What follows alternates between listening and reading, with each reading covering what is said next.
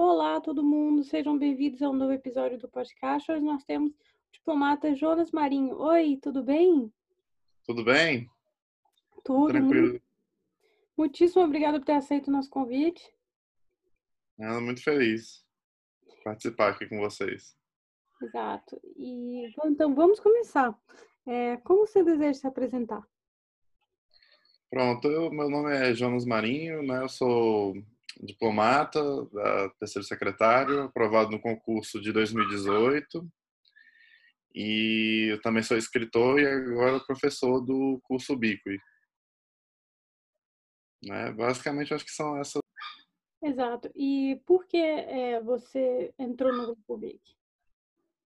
Porque o grupo Ubiqui tem uma metodologia que, para mim, faz a diferença na preparação para o CACD que é justamente essa metodologia de acordo com o princípio da especificidade, que de fato faz uma diferença muito grande você produzir o próprio conteúdo. Isso aí eu aprendi muito na prática, porque foram quatro anos e meio estudando para o concurso e os primeiros anos é, era muito assim um estudo pouco direcionado e perdido, assim muito só assistindo a aula, muito passivo. Então, eu realmente acho que essa abordagem que o Grupo BIP está trazendo para a preparação do CACD é bastante eficaz. E eu noto isso porque as minhas notas subiram assim absurdamente enquanto eu estava na preparação e comecei a aplicar algumas das estratégias que são norteadoras dos cursos do, Grupo BIP. É, né? O grande interesse deles é passar de maneira eficaz áudio aqui, eu não estou ouvindo mais. Meu Deus. Ah, sim, verdade. É, o, no grupo BIC, é, eles são muito focados na questão do, dos estudos é, eficaz, né, com bastante qualidade no curso. E é, quais são as suas principais atividades no grupo BIC? É, eu estou participando da mentoria, né?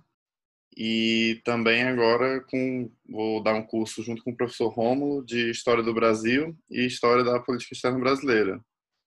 Esse curso de História do Brasil a gente vai abordar desde o período colonial até o regime militar, né, com personagens e fatos importantes para a prova, um estudo mais direcionado para o que realmente cai, e não para elucubrações acadêmicas, nada do tipo. A gente vai realmente selecionar mais o que é mais importante para a prova, tanto de primeira fase como de terceira fase. Isso no curso de História do Brasil e no curso específico que a gente vai dar de História da Política Externa Brasileira, que é um tema que ganha cada vez mais relevância né, no concurso e que cai em duas matérias. Né? Porque a partir de 1945, os temas cobrados de História da Política Externa também podem ser exigidos na prova de Política Internacional. Então você acaba se preparando com esse curso de História da Política Externa para duas disciplinas ao mesmo tempo, né? É, como funciona em detalhes o desenvolvimento do, corpo, do curso? Né, as aulas são uma mistura de conteúdo, né, a parte bem teórica, e aplicação em questões de prova. A gente vai comentar a questão tanto de primeira fase como de terceira fase durante as aulas, né? O Marcílio também deve estar participando uma vez a cada, cada mês, é, com, com dicas para você sistematizar todo esse estudo e também colocar ele de forma que você construa sua própria narrativa é, acerca dos temas que serão dados em aula. Então, basicamente seria isso e o curso ele é um pouco inovador por causa disso, porque ele ao juntar dois professores, um com muita experiência em aulas no concurso, que é o Rômulo, e o outro, no meu caso, que foi uma das notas mais altas de História do Brasil no meu concurso, a gente traz essa, essa dobradinha aí de, de teoria e prática que eu acho que vai beneficiar muito os candidatos. E qual é a meta para os alunos? É, os alunos, ao terminarem o curso, devem saber sistematizar um conhecimento para conseguir uma nota bastante positiva, tanto na primeira fase como na terceira fase. Então, a gente quer que os alunos tenham, ao final do curso, um caderno bastante robusto e com textos que eles próprios vão produzir ao longo do curso, que a gente vai estimular isso, que cada pessoa produza a cada aula textos relativos ao conteúdo Então, no final, a gente quer que você tenha um arcabouço é, suficiente para que você consiga ir bem nas provas do concurso, não só na prova de primeira fase, como também na prova de terceira fase. Então, acredito que as metas principais para os alunos seriam essas: de produção de conteúdos ao longo do tempo e uma sistematização desses conteúdos também, de modo que quando chegar mais próximo da prova você tenha todo aquilo, tudo aquilo sistematizado e as informações venham mais rapidamente à cabeça na hora de escrever a questão, o que por experiência prática ajuda demais. Você tem a sistematização e tem um conteúdo muito fácil de, de consulta perto da prova, e isso faz uma diferença muito grande. E pode significar aprovação ou não. É, agora vamos passar para um artigo que você escreveu para a Etera, Estratégias Eficazes para o Estudo de História do CACD. É, dá para você falar um pouquinho sobre o artigo, o que, que ele contém, por favor? Pronto. No artigo eu falo um pouco sobre a bibliografia, que eu acho que é interessante para os candidatos que estão iniciando a preparação, bibliografia básica. Falo também de quais estratégias seriam interessantes para um estudo específico de história, porque Outra coisa que você aprende com o CACD é que as estratégias elas variam um pouco por disciplina. Você não pode ter uma estratégia fixa para estudar economia e a mesma para estudar história. Não é. Não é assim que funciona. Então você tem que ter uma estratégia bem delimitada para cada disciplina. E nesse artigo eu dou algumas dicas sobre o que, que funciona e o que, que não funciona. Um dos pontos principais que eu acho é um debate que tem muito nos professores de CACD, sobre conteúdo versus forma na terceira fase de história, né? Quando eu era candidato, isso me confundia muito, porque tinha professor que dizia que não, o conteúdo é fundamental, a forma não interessa nada. Você colocando os pontos lá que estão na grade de correção do professor, você pontua e tá é por isso mesmo, pronto, tá feliz, tchau. Já outros professores diziam, não, se você tiver a forma estruturada em argumentos, com parágrafos claros, bem delimitados, isso faz mais diferença do que o próprio conteúdo. Às vezes pode não ter nem tanto conteúdo quanto outros candidatos, mas a forma como você coloca isso pode fazer toda a diferença. E assim, no começo eu adotei uma estratégia de privilegiar, é, sobretudo a forma, não deu certo, porque minhas notas não ficaram legais, né? tanto no primeiro ano que eu fiz, como no segundo ano. Primeiro ano foi desastrosa a minha nota de história no segundo ano não foi boa. E assim, aí eu não. Então eu acho que o outro lado da, do debate deve ter razão.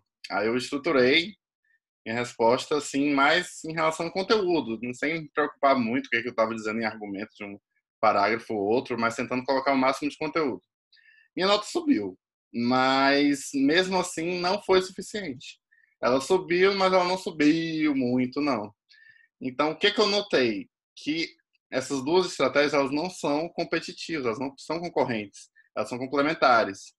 É, você tem que usar uma forma legal, estruturada, uma questão bem estruturada, com argumentos, argumentos claros, bem delimitados, mas você tem que colocar o conteúdo que está sendo exigido pela, por aquela questão.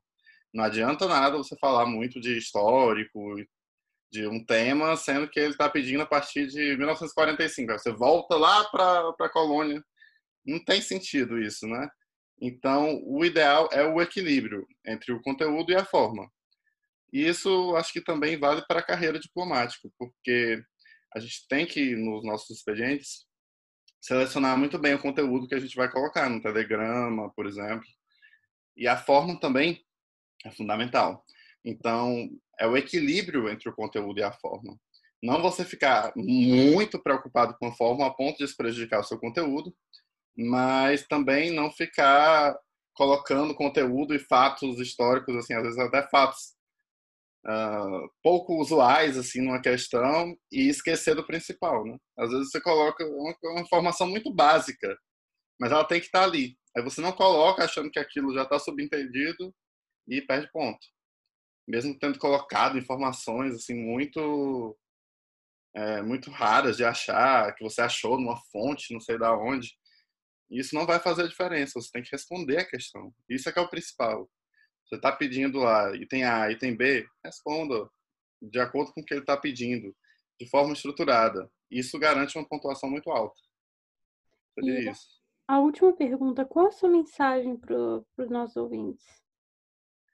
A mensagem para vocês é que não desanimem, que o processo de estudo ele é longo, às vezes dá um desânimo, sim, mas se você souber se programar, fazer uma boa estratégia para cada disciplina, tiver bons cursos também de acompanhamento, isso no final vai fazer a diferença.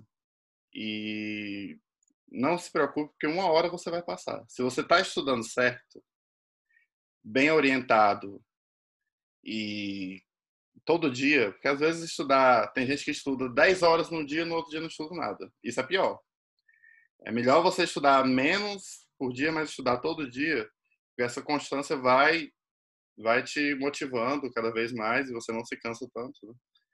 Então, eu acho que minha mensagem principal é isso, a persistência. Eu, por três anos, fiquei batendo na trave. Né? Primeiro ano, uma colocação ruim. Segundo ano, já um pouco melhor. Terceiro ano, melhor ainda. Mas aí, no quarto ano que eu fiz, eu passei em terceiro lugar. Eu nunca me imaginava passando em terceiro lugar no concurso. Então, minha mensagem é essa, que não desistam, sejam resilientes, porque a resiliência garante a aprovação, mais do que qualquer outra coisa. Então tá, muitíssimo obrigada. Obrigado, eu que agradeço, foi ótimo. E pessoal, fiquem ligados aí no, no grupo BIC, no curso do professor Jonas e Rômulo, e também no podcast, vai ter muito mais. Tchau, tchau!